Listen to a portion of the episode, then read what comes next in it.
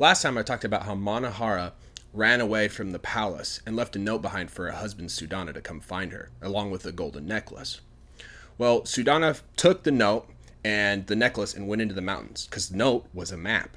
And so he was in the mountains looking all over the place. But on the map, it said to go to this giant waterfall with a lake next to it. But no matter how hard he looked, he couldn't find this waterfall. And he was living out in the woods, and it was really dangerous because there was bears and tigers that were constantly trying to eat him, and he'd have to fight them off. And he did it so often that he was starting to get really strong. So he's out there for a really long time to the point that now his beard is like past his belly button, and his like hair is super long too it had been a couple of years in the mountains, and then all of a sudden, this hermit just appears out of the woods. He's never seen this hermit before, and the hermit says, "What are you doing here?" And he said, "I'm trying to find the Himavanta forest." And the hermit said, "That's not possible unless you speak the language of the animals." Well, the hermit told Sudana to put on the necklace, and he started to teach him the language of the animals. And they practiced and practiced. And if there was almost like this magical rush that was going through his body as he was learning it. And he realized that as he learned the language of the animals, it wasn't really words that he was communicating. He noticed it was more like feelings and images. And he, he learned that there were certain animals that he had to be very calm around, like animals that were super small and frightened. So if he talked to a squirrel, he had to get to the point really fast with his feelings and show them images, but he also had to have calm emotions when he talked to them, or else they'd run away. Well, he practiced and practiced, and then all of a sudden he saw this white tiger which is really weird because all the other tigers were just normal colored. He went up to this white tiger and he thought of the image of the map and then he thought of how much he loved his wife and he thought of you know the what Manohara looked like and you know her having wings because she's a Kinnara and the tiger looks at him almost like shocked that he can confer these like feelings and images to it and it starts to walk away and then it stops and it looks back at him waiting for him to follow and the tiger leads him all the way to the waterfall that he was been that he'd been looking for. As soon as Sudana got to the waterfall, two Kinnara soldiers dropped down from the sky and tied him up in a rope, and they flew him to the king of the Kinnara. Well, right next to the king of the Kinnara was sitting Manohara, and she she saw Sudana. She's like Sudana, and the king put his hand out to stop her from talking, and he said, "What are you doing here, human? You're not supposed to be here." And Sudana is like, I just want to find my wife. And he says, That's not possible. Kinnara and humans don't marry. And he's just about to give the signal for the soldiers to kill Sudana. But before he does, the counselor Kinnara that's sitting on his right stops him and says, If I may interrupt, my liege, this man has looked for your daughter for years. I watched him myself. In fact, I transformed into a human and taught him the language of the animals because I think he's such a good man. Can't you at least give him a test to prove his worthiness? And the king said, Fine. I'll give him three tests. If he passes them, then I'll let him and Manohara stay together. Next time, I'll tell you what those tests were and whether or not Sudana passed them. 我之前讲到 Manohara，她跑出皇宫，还留了张纸条给她老公 Sudana，叫他带着金项链去找她。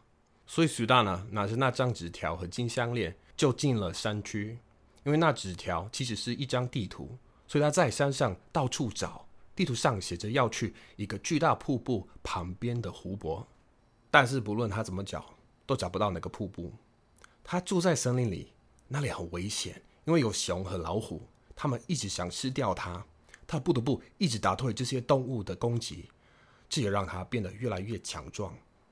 苏丹呢，在山上待了很长一段时间。现在他的胡子变得非常长，头发也是。就这样在山上过了好几年，突然间，一个隐士从树林里出现。他从来没看过这个隐士。隐士问他：“你在这里做什么？”他回答说：“我在寻找 Himavant 森林。”你是说：“那是不可能的，除非你会说动物的语言。”接着，你是叫 Sudana 戴上项链，开始教他动物的语言。他们不断的练习，苏丹的感觉自己的身体中涌现着一股神奇的能量。他发现学会了动物的语言后，他所传达的并不是单纯的语言，而是感觉和影像。他学到了必须在某些动物面前保持非常冷静，像那些小小又容易受惊吓的动物。如果他跟松鼠交谈，他就必须快速的用感觉表达，展示影像，也必须保持冷静，否则他们会逃走。他一直练习练习，然后突然他看到一只白色的老虎，这很奇怪，因为其他老虎都是普通的颜色。他走到这只白老虎面前，想着那张地图，想着他有多爱他的妻子，想着他的妻子玛纳哈尔的样子。他有翅膀，因为他是 Kinara。那只老虎看着他。很震惊的样子，苏丹娜竟然能把这些感觉和影像传递给他。老虎开始走开，然后他停下来，回头看着他。等苏丹娜跟上去，老虎带着他走到苏丹娜一直在寻找的瀑布。苏丹娜到瀑布时，两名 Kinar 士兵从天空下来，用绳子绑住他。他们把他带去见 Kinar 的国王。Kinar 国王的旁边坐着 Manohara。他看到苏丹娜时，他说：“苏丹娜。”但国王伸出手阻止他讲话。他说：“你这个人在这里做什么？你不该在这里。”苏丹娜说：“我只是想找到我的妻子。”他说：“那是不可能的。Kinara 和人类不该结婚。”就在国王准备下令要士兵把苏丹娜杀死之前，坐在他右边的 Kinara 辅佐官中断了他，说。我可以打扰一下吗，陛下？这位男子已经寻找您的女儿好几年了，我也亲眼见证过他的努力。其实，我曾经化身为人类，教导他动物的语言，因为我认为他是个好人。你能否至少给他考验，以证明他的资格呢？国王说：“好吧，我会给他三个考验，如果他通过了。”我就让他和曼诺哈尔在一起。下次我会告诉你那些考验是什么，还有苏丹呢有没有通过那些考验。